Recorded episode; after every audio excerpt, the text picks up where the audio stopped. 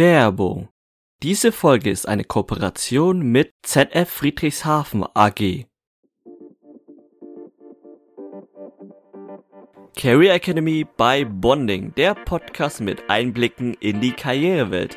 Erlebe Interviews mit spannenden Gästen aus unterschiedlichen Bereichen rund um die Themen Studium und Karriere. Karrierewege für Schülerschaft, Studierende, Absolvierende, Young Professionals und alle sonstigen Interessierten.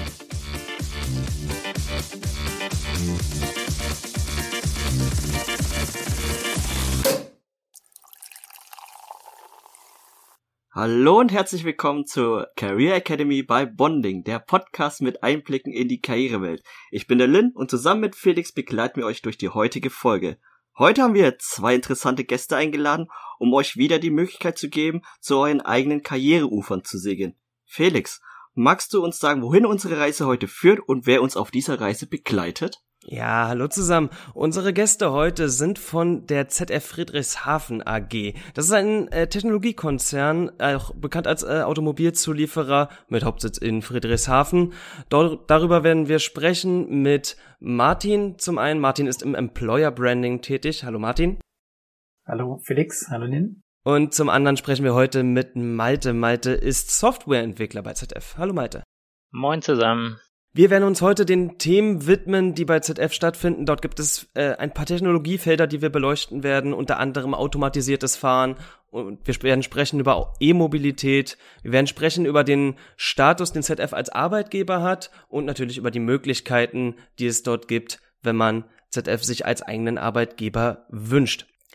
So, und an dieser Stelle können wir dann gleich auch mal einsteigen. Ich würde gerne ein wenig was zum Unternehmen erzählen, weil es tatsächlich wahrscheinlich gar nicht so vielen bekannt ist, aber es sich da trotzdem um einen wirklich großen Konzern handelt. ZF äh, ausges ausgesprochen ZF Friedrichshafen AG, ich werde jetzt immer einfach nur ZF sagen, ist ein Technologiekonzern, vor allem für Antriebs- und Fahrwerktechnik. Der Hauptsitz ist in Friedrichshafen und äh, das Unternehmen umfasst äh, fast 160.000 Mitarbeiter mit äh, äh in 240 Standorten in 41 Ländern auf der ganzen Welt. Weit verteilt, äh, 40 Milliarden Euro Jahresumsatz, eine ganze Menge, was es dort zu bieten gibt. Und wir haben dort vier verschiedene Technologiefelder die sich das Ganze ausweitet. Das Ganze ist mal gestartet tatsächlich eigentlich als Zulieferer für Zeppeline. Das äh, kann tatsächlich ein wenig mit der, mit der Gründungsstadt zusammenhängen. Und inzwischen gibt es aber eine ganze Reihe an Technologie, die dem Konzern dort gefertigt werden. Und durch diese vier Technologiefelder werden wir jetzt gleich mal durchgehen. Die benennen sich als Vehicle Motion Control, integrierte Sicherheit, automatisiertes Fahren und Elektromobilität. Ich würde gerne mit euch beiden über diese vier Felder sprechen, alle nacheinander. Und dabei werden wir dann immer ein bisschen besprechen, was es dazu zu besprechen gibt. Vielleicht können wir einfach vorne anfangen. Vehicle Motion Control. Was ist das? Ja, fange ich einfach an. Da ist ZF in verschiedensten Bereichen dabei. Natürlich klassisch die Fahrwerkssparte, um überhaupt ja das Auto auf der Straße zu halten. Ich muss sagen, ich bin jetzt im Organigramm nicht 100% fit, aber ich würde auch das Getriebe dazu zählen, das einfach ja den, die Leistung vom Motor oder von den verschiedenen Antriebsaggregaten verteilt und dann auf letzten Endes über die Räder auf die Straße bringt und eigentlich alle Fahrwerkskomponenten, Bremselemente, sowas, was dazu tun, was damit zu tun hat, natürlich Hard- und Software. So wie ich das Ganze historisch verstehe, ist diese, dieser Status als Automobilzulieferer auch mit entsprechenden Bauteilen ist das, ich sag mal, der Urgedanke oder das, das, das Urgeschäft des Ganzen. Inzwischen hat sich ZF weit ausgedehnt. Ist denn aber diese Automobilzulieferung immer noch das Kerngeschäft? Ja, schon in großen Teilen. Da wird viel Umsatz gemacht, da gibt's viele Aufträge und auch neue Aufträge, sowohl im Pkw als auch im Lkw-Bereich. Das ist schon ein großer Treiber nach wie vor. Okay, vielleicht könnt ihr uns einen groben Überblick geben über die Ausmaße dessen. Wie viel Prozent eines, ich sag mal, gewöhnlichen Mittelklassewagens besteht aus ZF-Teilen bei den Unternehmen, die ihr beliefert, selbstverständlich. Martin, was hast du da eine spontane Idee? Bin am überlegen, das immer hart in, in Zahlen zu sagen, aber das ist ja das, was in der Automobilindustrie die Wertschöpfungstiefe ähm, bei den Zulieferern. Also wir liefern ja teilweise bis zu 80 Prozent äh, des Themas. Ähm, wir arbeiten dann natürlich sehr partnerschaftlich mit unseren ähm, Herstellern zusammen, die ähm, super Marketing machen, eine schöne Hülle machen, ein klasse Design machen, aber ähm, das ist bei allen Automobilzulieferern so, dass wir da sehr viel von der Wertschöpfungstiefe einfach auch mit reinbringen. Ob das jetzt ähm, 7368 ähm, Produkte sind ähm, oder äh, nur ähm, 586, lasse ich jetzt mal dahingestellt. Aber es fängt an vom Gurtstraffer übers Airbag, über das Kamerasystem bis hin irgendwie zum Kugelzapfen, der dann vorne wieder an der Stoßstange ist, über eine Hinterachslenkung. Also es gibt nichts, was wir quasi nichts machen, bis auf einen Verbrennungsmotor, den wir äh, nicht machen und der ja auch, auch so ein Stück weit, sage ich mal, die old-fashioned Geschichte demnächst sein wird in der Automobilindustrie. Stellen wir eigentlich ein Skateboard hin, ähm, das komplett fahren kann. Okay, jetzt ist, ich hatte es anfangs schon gesagt, wahrscheinlich kennen euch gar nicht unbedingt so viele Leute, die sich nicht mit der Automobilbranche beschäftigen. Gibt es manchmal das Gefühl als Automobilzulieferer, sozusagen die, die Vorstufe von dem, was dann wahrscheinlich wieder jeder kennt, ist das manchmal wie ein, ich weiß nicht, gibt es ein Gefühl von Nischendasein, ein Gefühl von nicht dieser die Wertschöpfung wie so Mann jetzt kriegt nur jetzt kriegt nur der der große der am Ende dann wie du gerade selbst sagtest super Marketing macht und alles schön aussehen lässt der kriegt die große Wertschätzung und wir haben aber eigentlich so einen großen Teil der Arbeit gemacht? Ja es ist eine spannende ist eine spannende Frage. Ähm, würde ich gar nicht so sehen, weil das Coole bei uns ist im Endeffekt, wir sind jetzt nicht nur bei einem Hersteller oder wir sind nicht nur bei einem Produkt, sondern wir stecken in ganz vielen drin. Und das ist das, also die Branchenkenner, die wissen genau, wo ja auch eine Innovation herkommt und die machen wir aber auch zusammen mit unseren Herstellern. Und bei uns ist es eben so, du kannst für einen BMW arbeiten, für einen äh, Audi, für einen Daimler, für Truckhersteller, für irgendwie ein Windkraftgetriebe. Also da gibt's ganz, ganz viele und das ist eher eine Bandbreite und du hast nicht nur das eine. Und ich schmunzel immer so ein bisschen selbst bei den Dienstwägen. Wir wir können uns halt raussuchen, von welcher Marke wir den Dienstwagen nehmen wollen. Wenn du eben beim Hersteller arbeitest, ist es irgendwie blöd, du bist bei Audi und fährst einen Mercedes. Ähm, also da haben wir viel Flexibilität und viel Abwechslung. Ja, von der Außenwahrnehmung, ähm, zum Beispiel im Freundeskreis, ist es von bis jeder, der ein bisschen näher an der Automobilbranche, die ja doch in Deutschland stark vertreten ist, hat eigentlich irgendwie schon mal was von ZF gehört oder so. Sonst bei anderen Leuten gemischt. Ich würde sagen, bei manchen schon, die sich vielleicht gar nicht so dem, generell dem Techniksektor überhaupt gar nicht zugetan sind, könnte mir vorstellen, schon eher weniger. Aber es ist auch mal zum Beispiel regional unterschiedlich. Zum Beispiel hier unten am See, da ist es natürlich omnipräsent. Und ja, denke ich mal, hängt das so ein bisschen regional dann ab. Mit unten am See meinst du Friedrichshafen? Nehme ich mal, gehe ich mal genau, von aus? Genau.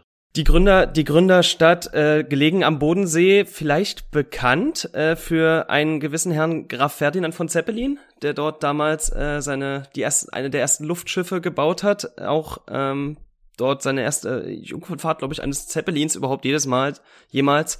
Und im Zuge dessen wurde ja auch ZF gegründet als als Zulieferer für diese Luftschiffe. Wisst ihr, von der Historie her, wie sich daraus dann irgendwann die, der, der Umschwung, sage ich mal, zur Automobilbranche und dann zu den restlichen Technologiebereichen ergeben hat.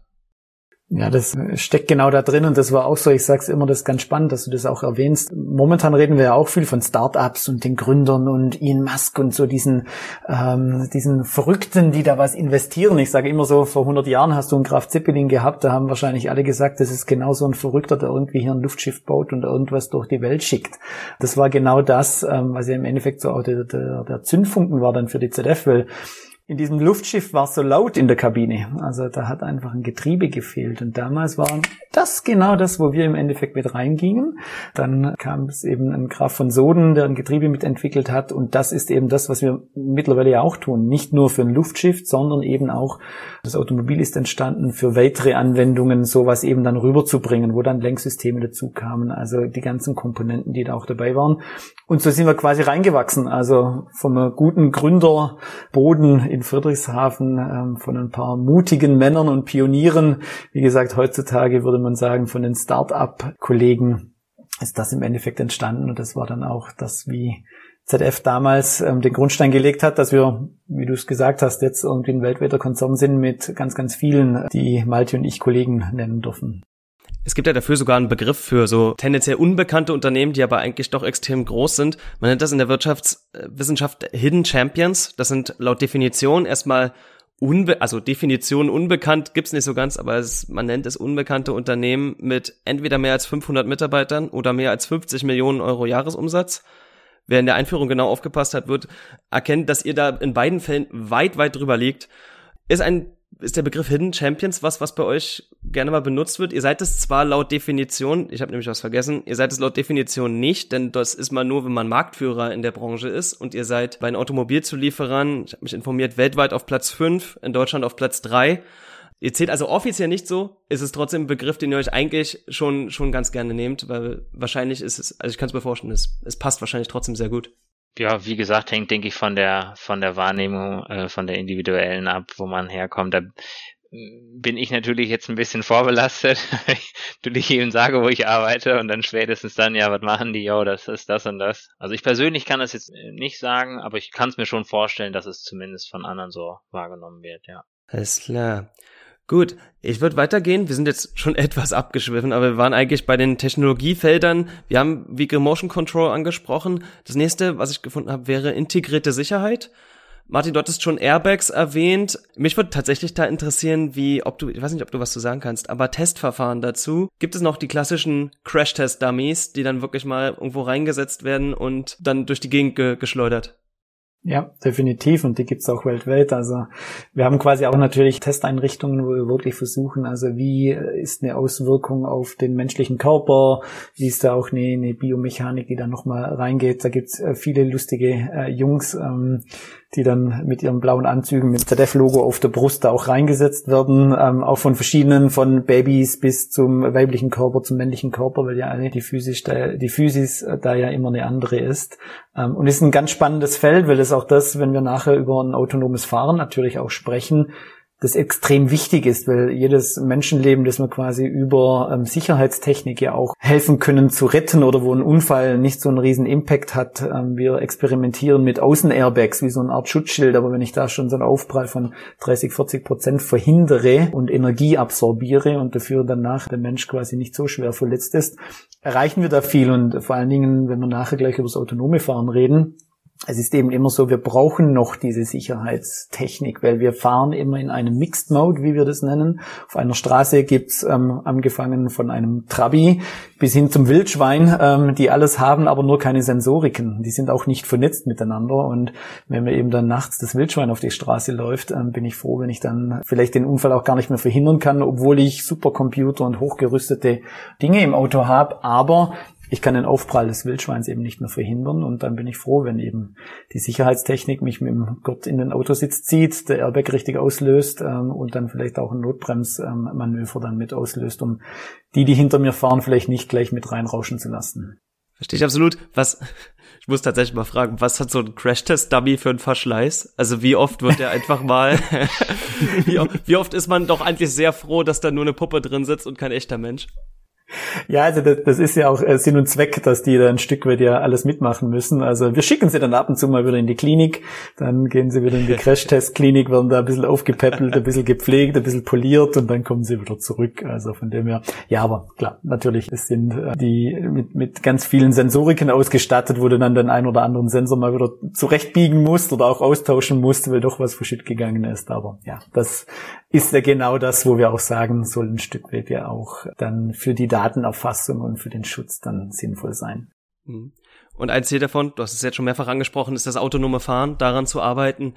Da würde ich jetzt tatsächlich gerne einfach mal einsteigen. Wie weit sind wir da überhaupt? Also es ist, glaube ich, eine Technik, die bei aller, in aller Munde ist, seit, ich weiß nicht, gefühlt fünf, sechs, sieben Jahren.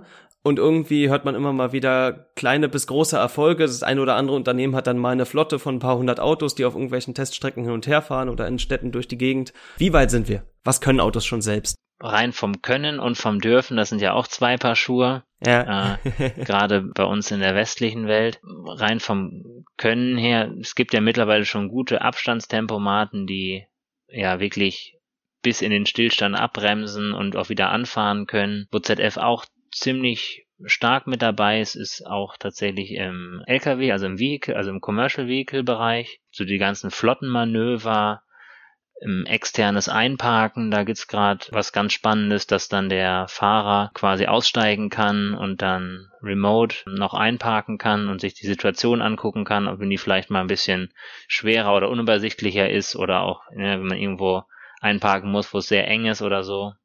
Von der Technologie, von dieser klassischen des autonomen Fahrens Prognosen sind immer schwierig, weil man es am Ende ist sie einfach falsch. Deshalb kann man, wenn es morgen funktioniert, funktioniert es morgen und wenn es erst in zehn Jahren ist, dann in zehn Jahren, ja. Da sind, denke ich, einige Ansätze dabei, aber man muss sich auch, es soll ja dann doch vollumfänglich funktionieren. Wenn ich mir zum Beispiel jetzt vorstelle, ich muss in der Schweiz durch den Bergpass fahren und 50 Meter rechts nach unten gucken und das Auto auch erkennen, was da unten lang fährt, ist es nochmal was anderes, als wenn ich natürlich auf einer definierten Teststrecke fahre. Ich könnte mir vorstellen, dass es im Industriebereich schneller vorangeht, weil die Wege definierter sind. Ich denke, da können alle Beteiligten mehr rausholen und auch mehr lernen. Die Wege sind bekannt. Man weiß auch, wann wer eigentlich fahren möchte. ja, klar, die Hindernisse von, äh, die ich erkennen musste, sind die gleichen. Aber ich könnte mir vorstellen, ohne dass ich jetzt da persönlich stark involviert bin, dass es da allein schon vom Entwicklungsinteresse her einfach schneller vorangeht als im Pkw-Bereich. Da hängt es ja auch davon ab, wer möchte das Ganze bezahlen am Ende. Das ist ja immer so ein, auch so ein Henne-Ei-Problem. Natürlich muss einer erforschen und jemand sagt ja hier, ich hab das. Aber wenn am Ende ein normales Auto eine Million Euro kostet, dann ja, ne, ist man ja äh, schle schlecht zu verkaufen. Ne? Hat nicht so viele Kunden. Ja. Ich denke, dennoch eine gute Frage ist, ähm, wie denkt ihr denn über die Zukunft vom Straßenverkehr und Transport und wie kann das denn aussehen in der Zukunft? Ja, das ist eigentlich genau das, was auch da ja mit zusammenhängt, weil über ein autonomes Fahren können wir auf einmal neue Konzepte ein Stück weit auch ermöglichen. Also ich sage auch immer zu meinen äh, Kollegen in der IT und im Engineering, ähm, schaut mal, bringt mal das Thema autonomes Fahren voran, weil wenn mein Sohnemann irgendwann mal geschattelt werden muss und äh, noch nicht 18 ist, wäre das cool, die Kapsel fährt vor, holt ihn ab, bringt ihn zum Fußballtraining und bringt ihn dann nachher wieder nach Hause. Und da kommt es eben gen genau darauf an, also welche Szenarien wir äh, schauen auch ganz stark dann natürlich drauf, was macht ein Shuttle-Betreiber, was machen auch so neue Mobilitätsanbieter, ein Uber. Momentan unsere Autos sind ja eigentlich keine Fahrzeuge, sondern die sind ja oftmals eher die Stehzeuge. Weil wenn wir anschauen, wie viel bewegen wir wirklich unser Auto, die stehen 23 äh, Stunden am Tag, eine Stunde fahren wir damit.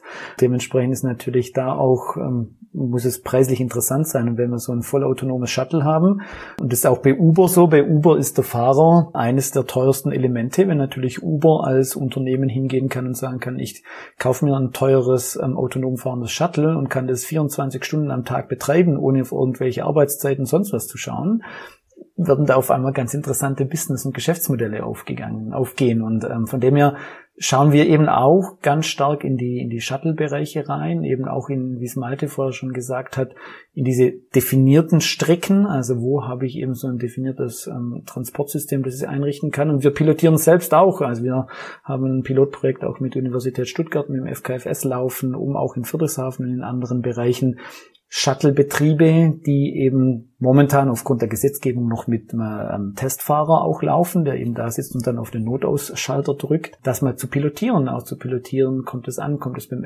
Endkunde an, ähm, ist es akzeptiert oder bleibt das Shuttle einfach immer stehen, weil da die Katze im Weg sitzt und ähm, die Katze wird nicht erkannt. Das wäre dann natürlich so ein bisschen blöd. Von dem her, da gehen wir rein und sehen aber auch viel Marktpotenzial. Wie gesagt, nicht mehr, nicht nur für ein Fahrzeug, was uns selbst gehört, sondern wirklich da in einen Bereich Shuttle Mobilitätsservices, weil das ist ähm, auch ihr als Studenten, äh, wenn ich in Großstädte schaue, ist in der Großstadt teilweise ein Auto schon eine Belastung. Ich finde keinen Parkplatz, wo stelle ich das ab? Ich muss einen teuren Parkplatz anmieten. Ich brauche das ein, zwei, drei Mal. Ich habe einen super öffentlichen Nahverkehr. Brauche ich das da überhaupt? Oder hilft mir dann eben, wenn ich irgendwie meinen Shuttle kommen lassen kann? Ich kann dann mit dem zum Arbeiten oder mal zum Einkaufen düsen einmal die Woche und gut ist. Ja, da wird es, glaube ich, super spannend sein, was da die neue Zeit auch bringt und was natürlich auch so ein Stück weit Kundenstruktur durcheinander würfelt. Momentan sind unsere Kunden natürlich die, die großen Automobilhersteller Hersteller in allen Bereichen, aber natürlich auch schon ein Stück weit Mobilitätskunden mit Transdev oder mit anderen, wo wir eben genau diese Shuttle-Thematiken auch bereitstellen. Ja, und ich glaube auch, dass viele sich eher es gibt auch so ein Schlagwort, das heißt immer Mobilitätsgarant, dass es einem gar nicht im Alltag immer darum geht, fahre ich mit meinem Auto, sondern ich möchte eigentlich von A nach B kommen. Ja, ich spreche da nicht für alle, es gibt natürlich auch solche und solche und ist ja auch alles ähm, gut und richtig. Und dann ist es halt eine Frage auch von der Akzeptanz der Leute, nämlich der Verfügbarkeit, denke ich, ja, des bezahlbaren Modells, ob auch eine gewisse Verfügbarkeit von Dingen da ist, ob es jetzt ein Segway ist oder ein Auto, was mich abholt. Meistens hängt ja der Individualverkehr dann davon ab, oh, ich möchte jetzt spontan irgendwo hin und möchte jetzt aber auch los und nicht zwei Stunden warten beschränkt sich das, das beschränkt sich aber nicht nur auf, auf PKWs, ne? Also du hast schon, du hast schon LKWs erwähnt, ist aber auch, glaube ich, ich meine zu wissen, auch, auch Busse, auch der Schienenverkehr sind irgendwie alle mit, mit in der Betrachtung drin. Ist das richtig? Da gibt's, denke ich, einige Projekte und ist in der Betrachtung definitiv mit drin. Man hatte ja gerade schon so ein bisschen auf die Rahmenbedingungen, äh, bin ich ja gerade schon eingegangen hängt ja auch von den Konzepten ab, ob man K2K-Kommunikation hat oder K2X, also ob ich auch mit, es gibt so eine Idee, ob man nicht so Säulen an der Autobahn, es ist jetzt nicht von ZF, aber so generell habe ich mal davon gehört, dass man Säulen an der Autobahn aufstellt, mit denen man dann kommunizieren kann, um halt die Lage aufzunehmen. Hm. Was sind, was sind aktuell so die Herausforderungen an der Arbeit mit autonomem Fahren? Einmal denke ich die Datenverarbeitung. Jetzt wird's einmal ganz kurz ein bisschen technisch.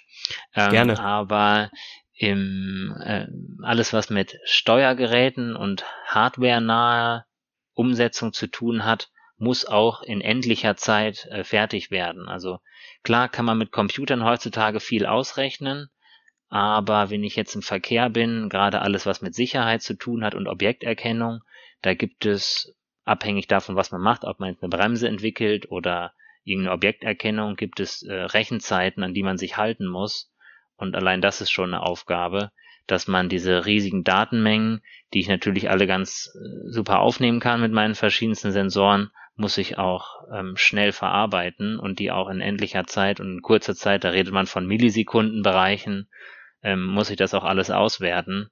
Das ist schon eine, eine nicht zu unterschätzende Herausforderung. Da wir schon bei den Zukunftsthemen sind, dann denke ich, konnte man auch ansprechen, welche Umbrüche und Trends seht ihr aktuell in der Automobilbranche, die euch jetzt konfrontiert sind, um einfach eure Position zu halten? Einmal natürlich die Abhängigkeit vom Verbrennermotor. Das hat auch jeder große Konzern auf dem Schirm. Ähm, also wie man sich davon noch abhängig machen möchte oder auch in Zukunft aufstellen möchte. Es sind ja die bekannten Technologien, Brennstoffzelle, die ja dann wieder mit dem Verbrennungsmechanismus funktionieren oder eben der E-Mobility, bei der es dann eine ganz andere Abhängigkeit gibt, bei der dann auch das klassische Getriebe, wie man es aus dem Auto kennt, egal ob jetzt Handschalter oder Automat, Automatikgetriebe, dann eine andere Rolle spielt. Dadurch, dass natürlich die Entscheidung noch nicht gefallen ist das aber auch ein bisschen vom Zielmarkt abhängt, zum Beispiel asiatische Märkte gehen ja eher in die E-Mobility, die natürlich auch mit betrachtet werden, ist es eines jeden Konzerns Aufgabe, da so ein bisschen natürlich bereit zu sein für die Zukunft, aber sich auch nicht zu versteifen, dass man sagt, jetzt sind wir so weit in die eine Richtung gelaufen und dann nach fünf Jahren stellt man fest, das kauft keiner mehr. Das ist schon, aber ich denke, da haben einige Leute das ganz gut auf dem Schirm. Du hast, du hast E-Mobility gerade schon angesprochen. Das wäre jetzt auch der, der, der vierte Technologiebereich, über den wir bei ZF noch sprechen können. Was wird äh, für oder in der Elektromobilität getan bei euch? Also es gibt einen ganzen Standort dafür. Es gibt eine Division dafür, die sich um die Themen kümmert, weil ich da jetzt persönlich nicht so viel mit zu tun habe. Ich weiß, es werden E-Motoren mitentwickelt, natürlich auch elektrisch unterstützte Lenkachsen, die natürlich dann auch letzten Endes vom Strom die Energie dann nutzen. Weiß ich, Martin, hast du da noch einen Input dazu? Ja, kann ich gerne. Also das ist natürlich auch was, wo wir mitten in einer Transformation drin sind. Das ist ja genauso was, wo man sagt, mein Professor hat damals, wo ich ähm, in 2006 schon zur ZF kam, hat er zu mir gesagt, ah, Martin, du übrigens, ich fahre einen Elektrosmart, der hat gar kein Getriebe mehr, was, ähm, wieso wechselst du da eigentlich hin? Und ich habe dann zu ihm gesagt, naja, die Jungs sind ziemlich clever, die bauen nicht nur Getriebe, die machen eine ganze Reihe von anderen faszinierenden Sachen, die, sagen wir, sehr zukunftsfähig auch sind. Und das ist natürlich für uns auch schon was, wo wir einerseits natürlich Brückentechnologie machen, also wo es über Plug-in-Hybrid-Themen gehen, wo wir im Endeffekt unsere Getriebe mit einem Elektromotor, der eben geringe Reichweiten auch nochmal erreichen kann. Da haben wir aber auch schon Konzepte, wo wir sagen, man kann bis zu 100 Kilometer mit diesem Plug-in-Hybrid fahren, hat so quasi den Komfort, um nicht nervös zu werden, wenn die Tanknadel auf einmal bei 5 Kilometer steht und man muss dann Heizung ausschalten, irgendwie ähm, alles andere ein bisschen langsamer fahren. Also hat man einfach diesen, diesen ja, Verbrennungsmotor mit dabei, aber man kann elektrisch fahren. Ähm, und das andere andere ist natürlich, dass wir voll drin sind in der, in der Elektromotorentwicklung. Also wir haben zum Beispiel für den EQC ähm, von Mercedes ähm, den Elektromotor geliefert oder liefern den auch aktuell. Also da sind wir mittendrin. Bedeutet aber trotzdem natürlich neues Technologiefeld, andere Wertschöpfungstiefe, wie wir es am Anfang auch schon hatten. Da sind manche Dinge einfacher, andere wieder komplizierter. Wir haben auf einmal natürlich jetzt auch, wenn wir Batterietechnologie mit anschauen, da natürlich ein paar mehr Herausforderungen, vor allen Dingen, wenn wir es auch so übertragen, nicht nur Pkw, sondern auch im Lkw, auch da ist immer so eine Nutzlast natürlich ganz wichtig. Auch wenn wir da sagen, warum tun wir das denn? Und ich muss immer 40 Tonner dann äh, eine 20 Tonnen Batterie mitschleppen, ist jetzt übertrieben, ist nicht der Fall. Also die ist kleiner, aber da im Spediteur geht es darum, ich brauche so viel wie möglich Nutzlast. Ähm, und wenn natürlich eine Batterie was wegnimmt, wird es da etwas uncooler oder selbst bei mir, wenn der Kinderwagen dann nicht mehr ganz in den Kofferraum passt, weil da so ein Stück Batterie noch drin liegt, dann wird es natürlich ein bisschen enger. Und das ist schon, es ist total spannend, weil da natürlich auch viel verzahnt wird. Da stoßen wir stärker in die E-Technik auch natürlich mit vor. Und das ist eben auch schon wieder so was Schönes, was du bei der ZF siehst, dass wir eben nicht nur so eindimensional da mit drin sind, sondern unsere äh, Finger manchmal versteckt, manchmal nicht ganz so sichtbar, aber in ganz vielen Themen mit dabei haben. Sicherlich ein Ziel der, der Abschaffung von Verbrennungsmotoren und der Größermachung von Elektromobilität ist sicherlich der Umweltaspekt. Also Umweltschutz ist langsam notwendig. Ich denke mal, das ist bei, bei Großteil der, der Leute angekommen. Ich möchte kurz sagen, wie ZF dazu auch sich selbst positioniert. Also es gibt eine, ein erklärtes Ziel, sich selbst klimaneutral darzustellen bis 2040. Und zwar sowohl in der eigenen Produktion als auch in der Unterstützung der eigenen Produktion, sowas wie Strom und äh, sonstige Energie, als auch in der gesamten Lieferkette. Das sind drei verschiedene Ausprägungen von Klimaneutralität. Welche Maßnahmen gibt es dafür, um sowas zu erreichen? Das ist ein total spannendes Feld und das ist natürlich auch genauso, warum gehen wir in die E-Mobilität rein? Und das ist das, was mich auch an ZF fasziniert, weil wir eben nicht nur ein Produkt entwickeln, ein Produkt zu verkaufen und damit natürlich mehr Umsatz machen und mehr Gewinn machen und profitorientiert sind. Natürlich, wir sind kein soziales Unternehmen. Ähm, wir müssen Gewinn machen, um in unsere Zukunft wieder investieren zu können. Aber das ist das, was mich einfach fasziniert. Auch ein sehr ambitioniertes Ziel, das bei uns gesetzt wurde, das auch da äh, nochmal geschärft wurde, bis 2040 wirklich zu sagen, hey, wir möchten unseren Beitrag leisten für eine sauberere und für eine grünere Welt da draußen. Wir wissen, wie viel Zeit es ist und es eben nicht nicht nur zu sagen, wir machen hier Produkte, aber wir haben eine total schmutzige Produktion, sondern dass unser Footprint einfach sauber ist. Und das ist das Spannende. Es fängt natürlich an mit eigener Stromerzeugung. Wo haben wir also angefangen von Produktion von Blockheizkraftwerken? Wo können wir Abwärme-Dinge wieder nutzen? Also es ist ein super Zusammenspiel bis hin natürlich also von einer Materialwirtschaft über unsere Kollegen, die auch in der Produktionsplanung mit drin sind, bis hin natürlich auch zu jedem Ingenieur, zu jedem Innovator, der irgendein neues Produkt bringt, dass der auch das eben mitdenkt, was wir da tun. Wie können wir auch einfach diese Nachhaltigkeit haben? Weil wir möchten nicht Raubbau betreiben, wir möchten das einfach sehr nachhaltig auch entwickeln und auch für die zukünftigen Generationen. Ich möchte auch, dass mein Sohn in einer saubereren Welt aufwächst und natürlich wir auch so ein paar Hotspots, die ansonsten mit Umweltverschmutzung oder wir haben, wenn wir vor allen Dingen jetzt reingucken in so manche Megacities, ähm, mit was die zu kämpfen haben, wenn man da natürlich die Lebensqualität auch erhöhen kann, durch das, dass eine Luftqualität sauberer ist, dass wir regenerative Energien einsetzen für eine Stromerzeugung, dann macht es Sinn. Natürlich, es macht keinen Sinn, in die Elektromobilität zu gehen und mit der Braunkohle irgendwie diesen Strom zu erzeugen, sondern auch da müssen wir natürlich wieder schauen und in der Kombinatorik von den verschiedenen Technologien einfach da super regenerativ zu bleiben. Alles klar. Beeindruckende Ziele, wie ich finde. Und das ist sicher was, was ein Unternehmen sich als Institution durchaus mal vornehmen kann. Wir haben jetzt eine ganze Menge über das Unternehmen gesprochen. Ich würde an der Stelle gerne mal umschwenken zu den beiden Personen, die hier tatsächlich gerade vor mir sitzen und äh, auf euch persönlich etwas eingehen. Malte, du wolltest dazu was sagen?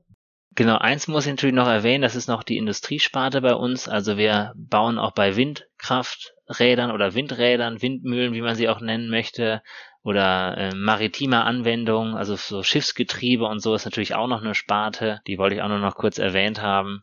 Also es dreht sich nicht alles nur um jetzt ein Automat oder Automatgetriebe. Selbstverständlich, soll, soll nicht unerwähnt bleiben. Gut, ich würde jetzt trotzdem gerne zu euch selbst kommen und auch gerne gleich zu dir, Malte. Du hattest schon, du hattest schon wie, wie warnend gesagt, jetzt wird's ein wenig technisch.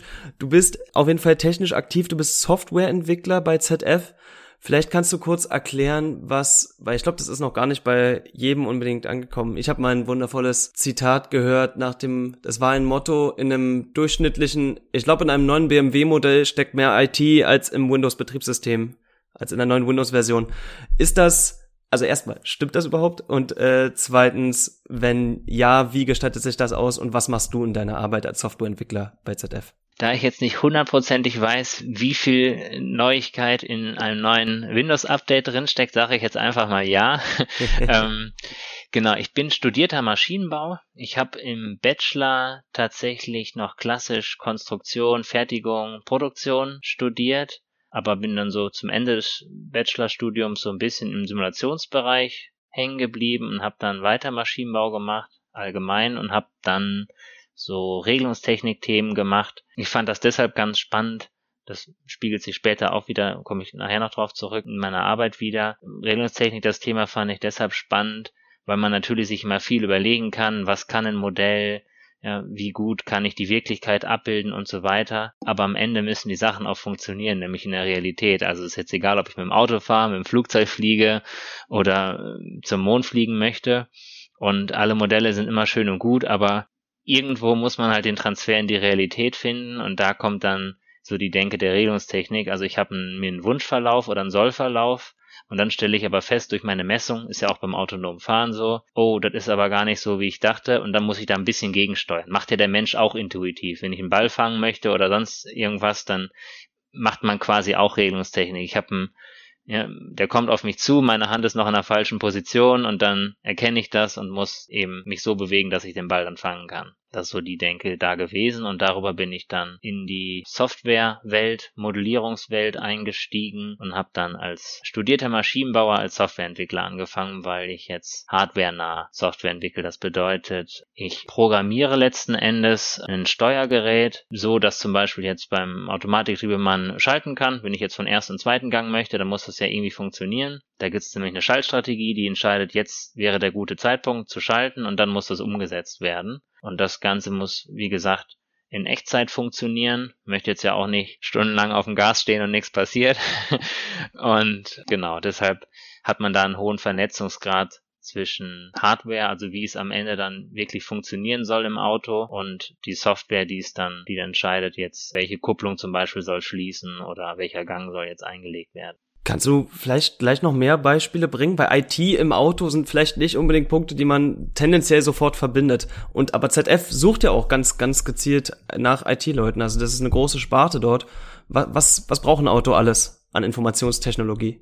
Also der Ausblick bei mir im Kollegenkreis und was ich auch mitbekommen habe, geht ja hier auch um die Berufseinsteiger, die ja Ideen suchen. Wir haben alles Mögliche. Wir haben Elektrotechniker. Ich habe auch schon eine Kollegin gehört, die hat Gaming studiert. Die ist jetzt mehr in der Toolentwicklung bei uns. Also die macht jetzt weniger konkret wie ich direkt für die Hardware. Aber natürlich haben wir auch Tooling-Unterstützung. Wir haben Kollegen, die ZF intern Programme entwickeln und programmieren, so dass wir besser arbeiten können. Eine große Firma hat ja auch immer zig verschiedene Tools im Einsatz und die müssen natürlich auch miteinander reden oder da muss man Schnittstellen bereitstellen, dass ich jetzt zum Beispiel ein Excel-Dokument auslesen kann und das mit einem zweiten Tool wieder nutzen kann oder sowas. Wir haben bei uns welche, die haben was in Richtung Physik studiert, wie gesagt Maschinenbauer, Elektrotechnik, Fahrzeugtechnik natürlich klassisch. Und das ist jetzt nur der mein meine Sparte, für die ich reden kann. Das kann man sich alles Mögliche vorstellen. Im Einkauf gibt's natürlich die Einkäufer genauso wie Verkauf. Im Produktionsbereich die Zerspannungsleute. Wir haben hier in Friedrichshafen gibt's ein neues Gebäude, das ist das Testzentrum. Da gibt's natürlich auch die ganzen Testingenieure, da gibt's im Kellerbereich das ist auch ein ganz spannender Bereich. Das muss man sich vorstellen wie so eine Rüttelplatte. Da, das heißt Schwingförder oder äh, nicht Schwingförder, sondern Schwingtische. Da kann man Gegenstände drauf installieren und gucken, wann gehen die kaputt letzten Endes. Also man macht so Lebensdauerüberprüfung und sowas. Ja, und das war jetzt, wie gesagt, nur mal so der Ausblick, von dem ich jetzt schon konkret weiß. Mal abgesehen natürlich von dem ganzen organisatorischen, die es natürlich im Unternehmen auch geben muss, die Prozess- und Projektplaner oder auch zum Beispiel die Law, also die Gesetzessparte, wenn wir zum Beispiel eine neue Innovation haben, da ist ZF auch ziemlich stark, was Patente angeht. Haben wir natürlich auch eine, ja, eine Sparte dafür, die dann den Stand der Technik überprüfen kann. Bei, so, bei einer Patentanmeldung muss man mal ein paar Schritte durchgehen, den Innovationsgrad feststellen und so weiter. damit es überhaupt dann als Patent angemeldet werden darf. Da gibt's dann zum Beispiel natürlich auch eine Sparte für, also so technische Patentanwälte, weiß jetzt nicht genau, wie die Position am Ende heißt, aber man kann sich vorstellen. Da prüft halt jemand dann das Konzept und meldet es letzten Endes dann an und hat dann die Vermischung zwischen Technik und dem Gesetzesbereich, sag ich mal. Was ja zum Beispiel Einstein war ja auch mal Patentanwalt. hat ja auch mal gearbeitet. Das, ja, man kann viele Wege für zum Ziel. Ja. Ähm, Martin, ich würde mal zu dir überschwenken. Äh, auch du hast ja, hast ja in der IT gearbeitet, im IT Innovation Management, soweit ich weiß, sieben Jahre lang. Hast du da die Dinge vorbereitet, die Malte heute, äh, heute einsetzt? ja, leid, leider nicht ganz. Ähm, ich war quasi in der internen IT, ähm, die aber mittlerweile, muss ich sagen, wirklich auch so ein Stück weit in die Produkt-IT oder halt auch in die Produkte sogar mit Einfluss nimmt. Wir waren damals im Endeffekt eben Plattformen intern bereitzustellen, natürlich schon wieder eine Zeit lang her, aber war was ganz Spannendes, weil ich quasi ein Wirtschaftsinformatikstudium hat, hatte und mit dem Wirtschaftsinformatiker eben damit eingestiegen bin als Projektleiter für Innovationen im IT-Bereich. Da ging es aber damals um Webconferencing, um Videoconferencing. Das kann man sich heute gar nicht vorstellen. Wir nutzen Microsoft Teams. Ähm, das war damals ein Riesenthema. Dann quasi 2009, 2008, da war das alles noch ziemlich weit weg. Selbst Mobile Computing, iPhones oder sonst was in dieser Zeit, das sind die Entwicklungszyklen viel schneller geworden. Von dem her mittlerweile sind die Kollegen dort auch wirklich dabei, eben wie Malte es vorher gesagt hat, wie stelle ich eine Entwicklungsumgebung zur Verfügung? Wie habe ich Cloud, die ich nutze, ähm, mit der auch meine Fahrzeuge nachher wieder wo die Daten hoch runterladen mit der Netzwerktechnologie? Ähm, also ist ein super spannender Bereich, was da war, habe mich aber damals entschieden, dann eben den Sprung in HR zu wagen, der mir es auch möglich macht, heute am Podcast teilzunehmen. Auch mal schön, ähm, von dem her, das sich gelohnt. Genau. Ist doch mal was. Du bist heute im Employer Branding aktiv. Was umfasst da dein, dein Tätigkeitsbereich? Im Endeffekt ähm, genau solche Kaliber wie ein Malti eben anzuwerben. Also es ist ähm, für uns ganz wichtig, natürlich Aussagen mit ZF bekannt zu machen. Jetzt, wie, wie wir es ganz am Anfang auch schon gesagt haben, wir finden es manchmal gar nicht so schlimm, dass wir nicht so omnipräsent sind. Wir sind ja keine Endkundenmarke und damit eben nicht so bekannt aber in der relevanten Zielgruppe. Und natürlich schauen wir, dass eben genau die ITler, die Softwareentwickler, die Physiker, die ähm, Mechatroniker, ähm, alle, die wir quasi auch brauchen als zukünftige Kolleginnen und Kollegen, dass die uns kennen. Und das ist eben uns so ein Stück weit das Wichtige, ähm, das da bekannt zu machen, Marketingaktionen zu machen. Natürlich ganz viel über Social Media Einblicke zu geben, Stories zu geben, genau sowas zu begleiten, wie wir es ja heute auch mit dem Podcast tun und eben sehr authentisch zu sein, um da auch zu sagen, hey, Schaut, schaut mal rein, so ist es bei uns. So, äh, wir, wir kochen auch mit Wasser. Wir sind nicht besser, wir sind nicht schlechter, sind trotzdem ein ganz dufter Arbeitgeber äh, mit vielen Vorteilen. Dennoch musst du auch arbeiten, klar, das ist auch was. Also, aber die Menschen, die wir bei ZDF oder auch viele meiner Kolleginnen und Kollegen, die ich da so kenne, ja, die, die machen einfach Laune. Das ist, wie Malte und ich uns auch kennengelernt haben, jetzt eben über den Podcast. Cool, nächste Verbindung und das ist eben das Besondere, wie wir uns da gegenseitig auch helfen, unterstützen und inspirieren. Genau. Und auch das, jetzt haben wir natürlich auch viel über Studiengänge gesprochen. Ich kann nachher auch noch mal was zu meiner Stelle sagen. Ist natürlich auch eine gute Ausbildung, ist natürlich auch nicht äh, zu unterschätzen und wird auch in der ZF geachtet.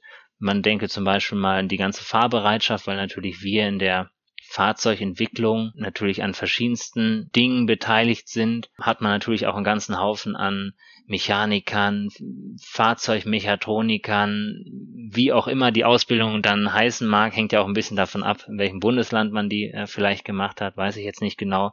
Was ich halt sagen wollte, die, die muss es natürlich auch geben, die dann die Autos zusammenbauen, wieder auseinanderschrauben oder halt auch in den anderen Industriebereichen natürlich jetzt, sei es Getriebe für Windkrafträder oder so, da muss man natürlich auch mit anpacken und ähm, das wird natürlich genauso gesucht. Oder jetzt sei es im kaufmännischen Bereich oder was es auch immer gibt. Wie gesagt, bei 140, 150.000 oder sind es mit der 160, glaube ich, hatten wir am Eingang gesagt, genau, durch die äh, letzte Akquise. Da gibt's natürlich einen ganzen Haufen an Facetten, die hier gesucht werden und auch gebraucht werden natürlich. Und das ist auch etwas, was man immer wieder merkt, dass man auch wertgeschätzt wird hier.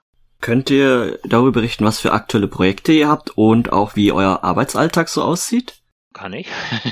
ähm, ich bin in dem ähm, Projekt, das heißt ETSYS, das ist die Schaltablaufsteuerung für ein Getriebe. Das muss man sich so vorstellen, das ist quasi das, was ein Getriebe am Ende machen soll, ein Automatikgetriebe, beziehungsweise ein Automat. Das ist dann mein Arbeitsalltag. Ist natürlich jetzt durch das letzte Jahr hat es sich ein bisschen geändert, aber im Prinzip ist es gleich. Man fängt morgens an, dann hängt es ein bisschen vom Kollegen ab. Ich überlege mir so, was ich an meinem Tag machen möchte. Wir haben ein paar Regeltermine mit dem Team.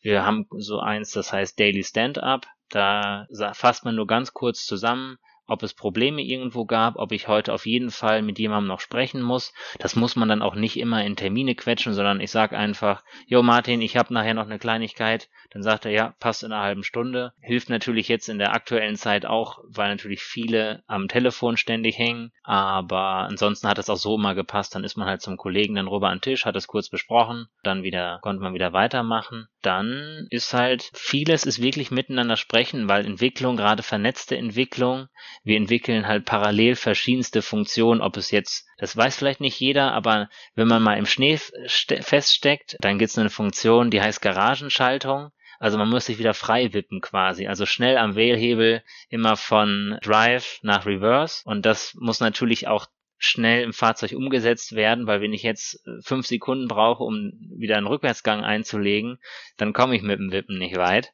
Und das umzusetzen, das machen wir auch. Das sind dann, das ist zum Beispiel das eine, oder wenn ich das Auto abstelle, muss ich eine Parksperre einlegen. Und diese Dinge werden parallel entwickelt. Also ist eine wichtige Aufgabe, neben der eigentlichen Umsetzung auch zu gucken, dass es auch dann funktioniert, wenn ich meine Änderung mache, aber mein Kollege auch noch die Änderung mache, macht, weil wir natürlich viele Signale haben. Wir haben, ich weiß nicht, hunderte von Signalen und dass man quasi eine Rückwirkungsfreiheit hat, und auch, dass ich immer so einen kleinen Vorausblick habe, wenn zum Beispiel Kollegen an derselben Stelle in der Software arbeiten, dass man sich nicht gegenseitig behindert. Oder, das wäre natürlich noch schöner, das machen wir auch meistens immer, dass man sich unterstützt, weil häufig sind es Kleinigkeiten für den einen, der macht das dann mal für einen mit und im Gegenzug hilft man sich dann wieder woanders. Das sind so die, die wichtigen Sachen. Und dann natürlich die Umsetzung. Also dann, wenn ich jetzt zum Beispiel mit meinen anderen Kollegen besprochen habe, wie jetzt tatsächlich die Lösung aussehen soll, dann implementiere ich die, und dann muss ich die hinterher testen. Da gab's dann auch hin und wieder, wenn ich zum Beispiel neue Funktionen gemacht habe, ganz coole Events. Da sind wir mal zusammen ins Auto gegangen und dann habe ich mir mal angeguckt, was ich da eigentlich programmiert habe. Das war dann immer ein ganz cooles Feedback. Das dann, weil da muss man nämlich auch liefern, da muss das nämlich am Ende funktionieren. Dann kann ich nicht sagen, ja, wird schon klappen, sondern dann kriegt man auch direkt Feedback von dem nächsten Kollegen, vom Testfahrer oder so, der dann sagt, jo Malte, das passt, oder der sagt dann, oh, da muss aber nochmal nachschärfen an der und der Stelle. Aber klassisch ist es dann, wie gesagt, die Durchsprache, die Umsetzung, am Ende testen. Wir haben da verschiedenste Testumgebungen. Es gibt so eine Methodik, da testet man mehr am Computer, das ist die SIL-Umgebung, und dann verfeinert man das immer weiter, Verfeinerung in Richtung Realität. Dann gibt es so ein Hardware in the Loop, also man hat dann schon zum Beispiel das echte Steuergerät, was auch im Fahrzeug benutzt wird, und kann da schon mal dann die Software aufspielen und das dann testen und dann später natürlich dann auch im Fahrzeug dann testen. Mhm. Okay. Martin, wir hatten schon gesagt, du bist, also ich wechsle nochmal zu Martin rüber. Ähm, Martin, wir hatten schon gesagt, du bist beim, beim Employer Branding aktiv. ZF als Arbeitgeber hat durchaus bei den Leuten, die es, die es denn doch kennen, durchaus einen Ruf. Ich bin gestoßen auf zum Beispiel ein, äh, das Trendens Graduate Barometer, also einfach ein ein Beurteil eine Beurteilungsplattform für Arbeitgeber. ZF belandet bei, bei IngenieurInnen auf äh, Platz 16 von 100, bei äh, Wirtschaftswissenschaftlerinnen auf Platz 36 von 100. Durchaus gute Platzierungen, durchaus was, worauf sich aufbauen lässt. Was, ich denke, du bist der Beste, um sagen zu können, was zeichnet ZF jetzt als Arbeitgeber aus? Die Menschen dahinter. Ähm, nein, aber nicht nur die Menschen. Also das ist schon, wir, wir sind da durchaus äh, was Spezielles. Aber ich glaube, das ist, wenn ich jetzt so ein bisschen in, auch in die Studenten reinschaue, was, was interessiert eigentlich da einen immer an Unternehmen? Also auf was guckt man da besonders drauf? Natürlich, das ist das Team. Das ist, wie leidenschaftlich sind meine Kollegen, wie erfahren sind die, wie hilfsbereit sind die, wie es Malte auch gerade so gesagt hat, wo unterstützt man sich gegenseitig und guckt, dass man gemeinsam Größeres macht. Ähm, das ist das eine, was natürlich da ganz stark im Fokus ist. Und das andere bei uns eben getrieben, wir sind ein Technologiekonzern, ähm, wir werfen Innovationen auf die Straße, wir möchten die Next Generation Mobility erfinden, wir möchten die Welt ein bisschen grüner machen, sicherer machen, im Verkehr auch. Also das ist auch natürlich, wenn man so neudeutsch dieses Thema Purpose so nimmt, ähm, da kann ich eben was mitgestalten, äh, was, was wirklich, sage ich mal, die Welt ein Stück besser macht. Ähm, und genauso natürlich auch immer großen Konzernen, indem ich Möglichkeiten, wie ich selber ja auch vom Crossmove habe, in der IT gearbeitet, jetzt in HR und damit natürlich auch am einen Standort, vielleicht mal am anderen Standort, vielleicht auch mal ins Ausland zu gehen, mal Produktbereiche zu wechseln, auch Branchen zu wechseln, ähm, wo man mal sagt, okay, jetzt bin ich in den Windkraft getrieben und ähm, jetzt wechsle ich mal irgendwie ins autonome Fahren nochmal mit rüber. Das ist äh, diese Vielfalt von Produkt, diese Vielfalt aber auch dann nachher vom internationalen Konzern zu haben mit ganz vielen Kollegen, wo ich morgens mal mit Rumänien spreche, abends dann irgendwie mit meinen amerikanischen Kollegen. Das ist das, was es ein Stück weit ausmacht. Was ich persönlich noch ganz cool finde, ist so den Wissenstransfer von der älteren Generation auch auf die jüngere Generation. Ich habe ein Beispiel, da musste ich mal eine Funktion umsetzen und ich konnte mir überhaupt nicht erklären, warum ich das einbauen sollte. Ich habe das nicht verstanden und dann äh, bin ich zum Kollegen hingegangen und dann hat er gesagt, ja Malte, dann wenn du mal im Schweden auf dem Testgelände bist, dann wirst du genau, da ging es nämlich um durchdrehende Reifen. Das war für ihn halt, er hat das so lebendig erzählt und dann konnte ich mir auch genau vorstellen, wann man es halt wie benutzen muss, dann diese Funktion, die ich dann eingebaut habe. Und ich habe selber halt auf, nur auf dem Papier nicht daran gedacht, weil ich es mir auf den ersten Blick nicht er erklären konnte, wofür das jetzt benutzt wird. Und dann hat er gesagt, wenn du das aber einbaust, dann ist dir jeder, der dann genau in dieser Fahrsituation bei rutschigem Untergrund, ist dir dann dankbar, dass du das eingebaut hast. Und ich gesagt, alles klar, dann baue ich es mal lieber ein ihr hebt so stark die Menschen bei ZF hervor, deswegen möchte ich die Frage stellen, mit welchen drei Wörtern ihr äh, die Team, eure Teams beschreiben möchtet. Was macht sie so aus, dass ihr so begeistert von euren Kolleginnen und Kolleginnen seid? Also bei mir ist es die Hilfsbereitschaft, definitiv das offene, also wir sind auch durchaus auch ehrlich miteinander, aber dann immer dennoch äh, nette Miteinander und die, ich würde sagen, Anpassungsfähigkeit, weil wir häufig auch neue Bedingungen bekommen, und muss sich jetzt vorstellen, im großen Konzern natürlich wird auch mal was strategisch, strategisch entschieden, dass sich jetzt was ändert. Man soll jetzt ein bisschen mehr auf diese eine Sache achten oder jetzt mal inhaltlich ein bisschen mehr auf das zweite Thema und da muss man den Switch hinkriegen und das hilft halt nur, wenn alle mit anpacken und auch dazu bereit sind. Das merkt man aber auch und das macht es eigentlich so angenehm. Martin, was würdest du sagen? Ich bin immer noch am Überlegen. Drei Worte ist immer schwierig, aber genau, wie sagte Goethe, ähm, ich hatte keine Zeit, mich kurz zu fassen. Ähm, ich würde sie als, als innovativ beschreiben, als leidenschaftlich beschreiben und als Teamplayer. Das wären, glaube ich, meine drei, die ich nutzen würde. Könnt ihr konkrete Aktionen, um einfach zu erzählen, wie ihr euer Teamgefühl stärkt? Macht ihr da was Bestimmtes? Weil es wirkt ja schon sehr, dass ihr eine Familie quasi seid untereinander. Ja, bei uns, also natürlich, wir stellen uns jetzt mal das letzte Jahr auch wie ein normales Jahr vor, ja, um das vielleicht ein bisschen einfacher zu machen. Da haben wir es virtuell dann gemacht. Wir hatten gemeinsame Mittagsrunden. Also Mittagessen sowieso im Alltag ist klar Kantine oder man trifft sich auch dann in der Kaffeeecke und so. Das alles nicht. Aber wir haben auch extra immer, also mindestens einmal pro Monat, auch wenn es sehr stressig war, versucht haben wir es aber eigentlich immer zweimal, dass wir dann auch zum Beispiel mal ein Mittagessen extern gemacht haben, dass wir wirklich gesagt haben, wir stempeln jetzt mal aus, dann ist man unter Kollegen, kann einfach gemeinsam essen und da fand ich die Regelmäßigkeit halt einfach schön, weil natürlich macht man auch mal ein Team-Event oder man macht mal einen Grill-Nachmittag, aber zu diesen Events kann ja auch nicht immer jeder. Und dadurch, dass man es halt regelmäßig macht, ist halt das Schöne, dass halt dann doch über die längere Zeit dann doch jeder mal mit dabei ist. Und das ist eigentlich so mein, das, was ich immer mit am, besten finde. Und die Events, das hängt halt vom Team ab, wo man halt gerade Bock drauf hat, ob man jetzt mal ohne Swing golfen geht oder das, ja, wie gesagt, wo sich das Team drauf verständigt, dann hängt ja auch so ein bisschen dann vom Team einfach ab. Die einen sind mal Go-Kart fahren gefahren oder wir haben mal, waren mal Skilaufen. Liegt natürlich hier an der Nähe, weil man tatsächlich dann nur bis mittags gemacht hat und dann ist man in, glaube knapp einer Stunde im ersten Skigebiet. Nicht schlecht, nicht schlecht. Gut, ich würde das Ganze jetzt mal langsam ein wenig zusammenfassen und ich habe dazu ein paar ein paar Fragen, ein paar, es sind wahrscheinlich ein bisschen wie Kinderfragen. Wir gucken mal in die Zukunft und stellen uns das mal vor, alles funktioniert. Und ich würde euch bitten, einfach mal eure Meinung abzugeben, wie, ob wir das schaffen, um es mal ganz, ganz simpel zu sagen. Und zwar erstens, werden wir mal irgendwann nirgendwo mehr Fahrer brauchen? Wird irgendwann mal alles alleine fahren können? Können? Ja. Aber? Dürfen. also zum Beispiel, wie gesagt, beim LKW, da kann ich es mir sehr gut vorstellen, dass es das mal geben wird. Gerade was Kolonnen angeht, dann brauche ich vielleicht nur noch vorne einen Fahrer und der Rest folgt mir, wenn ich das vorgeben kann. Das könnte ich mir schon ziemlich gut vorstellen, muss ich sagen. Martin, was glaubst du? Ja, ich hoffe, dass es so ist. Ich hoffe, dass es einfach so ist, wenn ich was brauche, wenn ich die Mobilität brauche, dann drücke ich aufs iPhone, kriege irgendwas vorgefahren, das läuft. Ich kann entspannen, ich verbringe keine blöde Zeit im Auto. Problem wird sein, ich habe keine Zeit mehr im Auto die Podcasts zu hören. Also das ist dann so, wenn ich dann ja arbeiten kann oder sonst was tun kann. Von dem her, das ist momentan immer so meine Podcast-Zeit.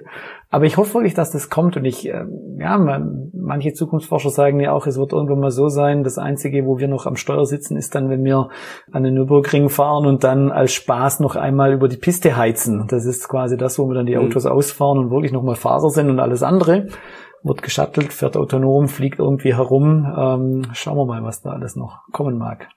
Das wäre das wäre auf jeden Fall beeindruckend. Was ich genauso beeindruckend fände, und da würde mich auch interessieren, ob ihr glaubt, dass das funktioniert, wird der Verkehr mal unfallfrei? Nein, das ist zu komplex, die Welt dafür. Das glaube ich einfach nicht. Also ich kann es mir nicht vorstellen, dass da gibt's zu viele Ereignisse und alles, was man sich vorstellen kann, kann auch, kann auch quasi passieren. Und letzten Endes, wenn irgendwo der Blitz einschlägt, selbst das kann man auch nicht verhindern, der dann die Straße auf einmal wegmacht. Ich weiß es nicht, aber das glaube ich einfach nicht.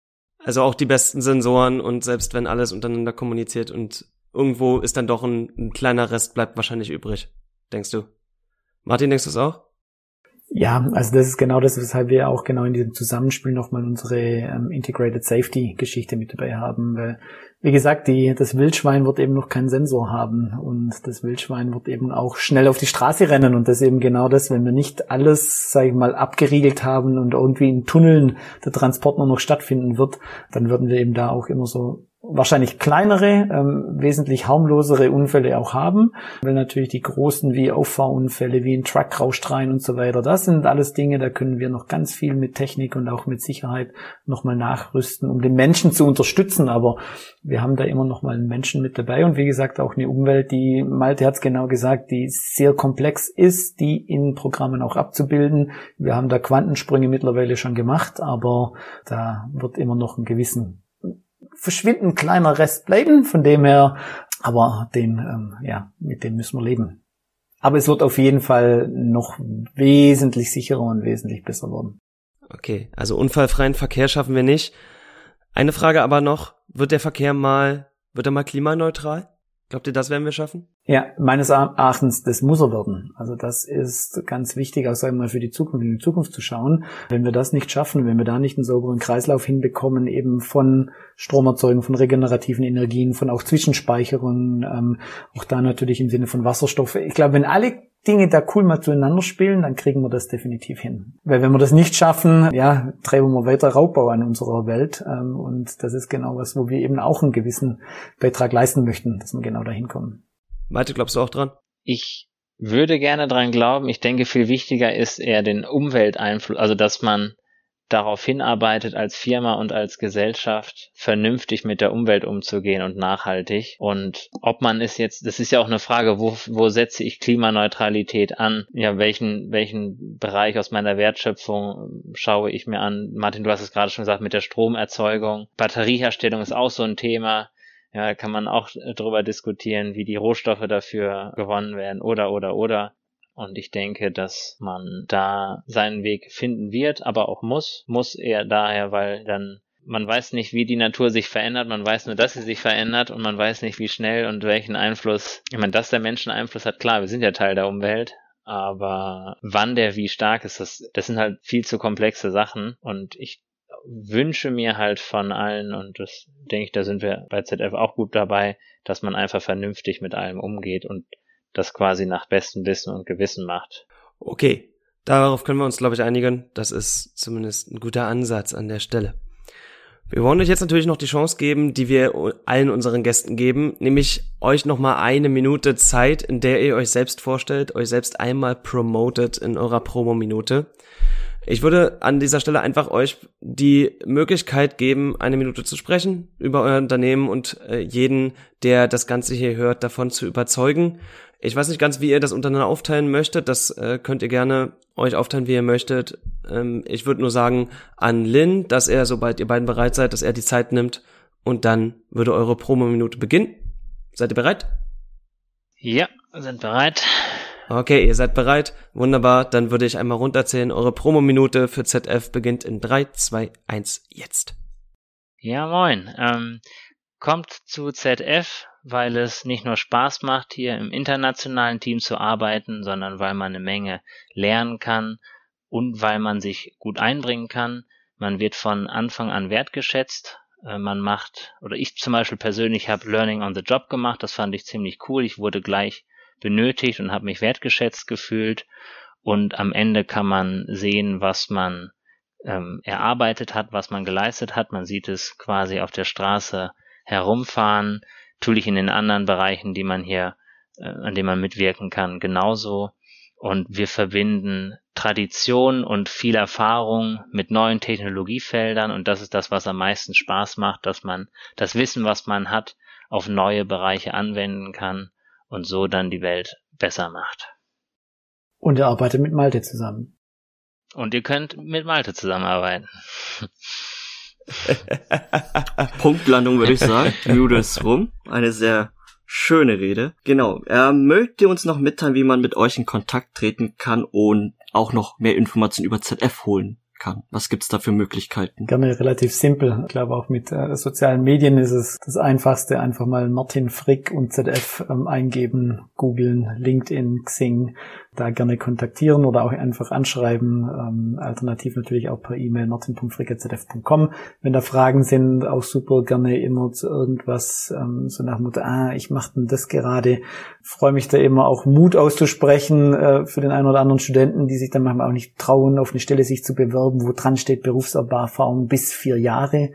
Da sage ich dann auch immer so von null bis vier Jahren. Also ich habe da ein paar Erfahrungen auch, die gebe ich immer gerne weiter, bin auch Mentor in den ein oder anderen Themen. Also wenn da mal jemand ins Grübeln kommt, vielleicht einfach mal eine Mail durchschieben ähm, oder mal kurz ähm, anchatten. Super gerne. Okay, damit kommen wir auch zum Ende der heutigen Folge. Wir hatten viel Spaß und eine gute Zeit zusammen. Richte ein ganz großes Dankeschön an euch beide, Malte und Martin, dass ihr euch die Zeit für diesen Podcast genommen habt und uns allen einen spannenden Einblick in ZF gegeben habt. Wir hören uns wieder in zwei Wochen und sagen in diesem Sinne Tschüss, wir hören uns. Danke auch an euch und Tschüss zusammen. Tschüss. Tschüss zusammen.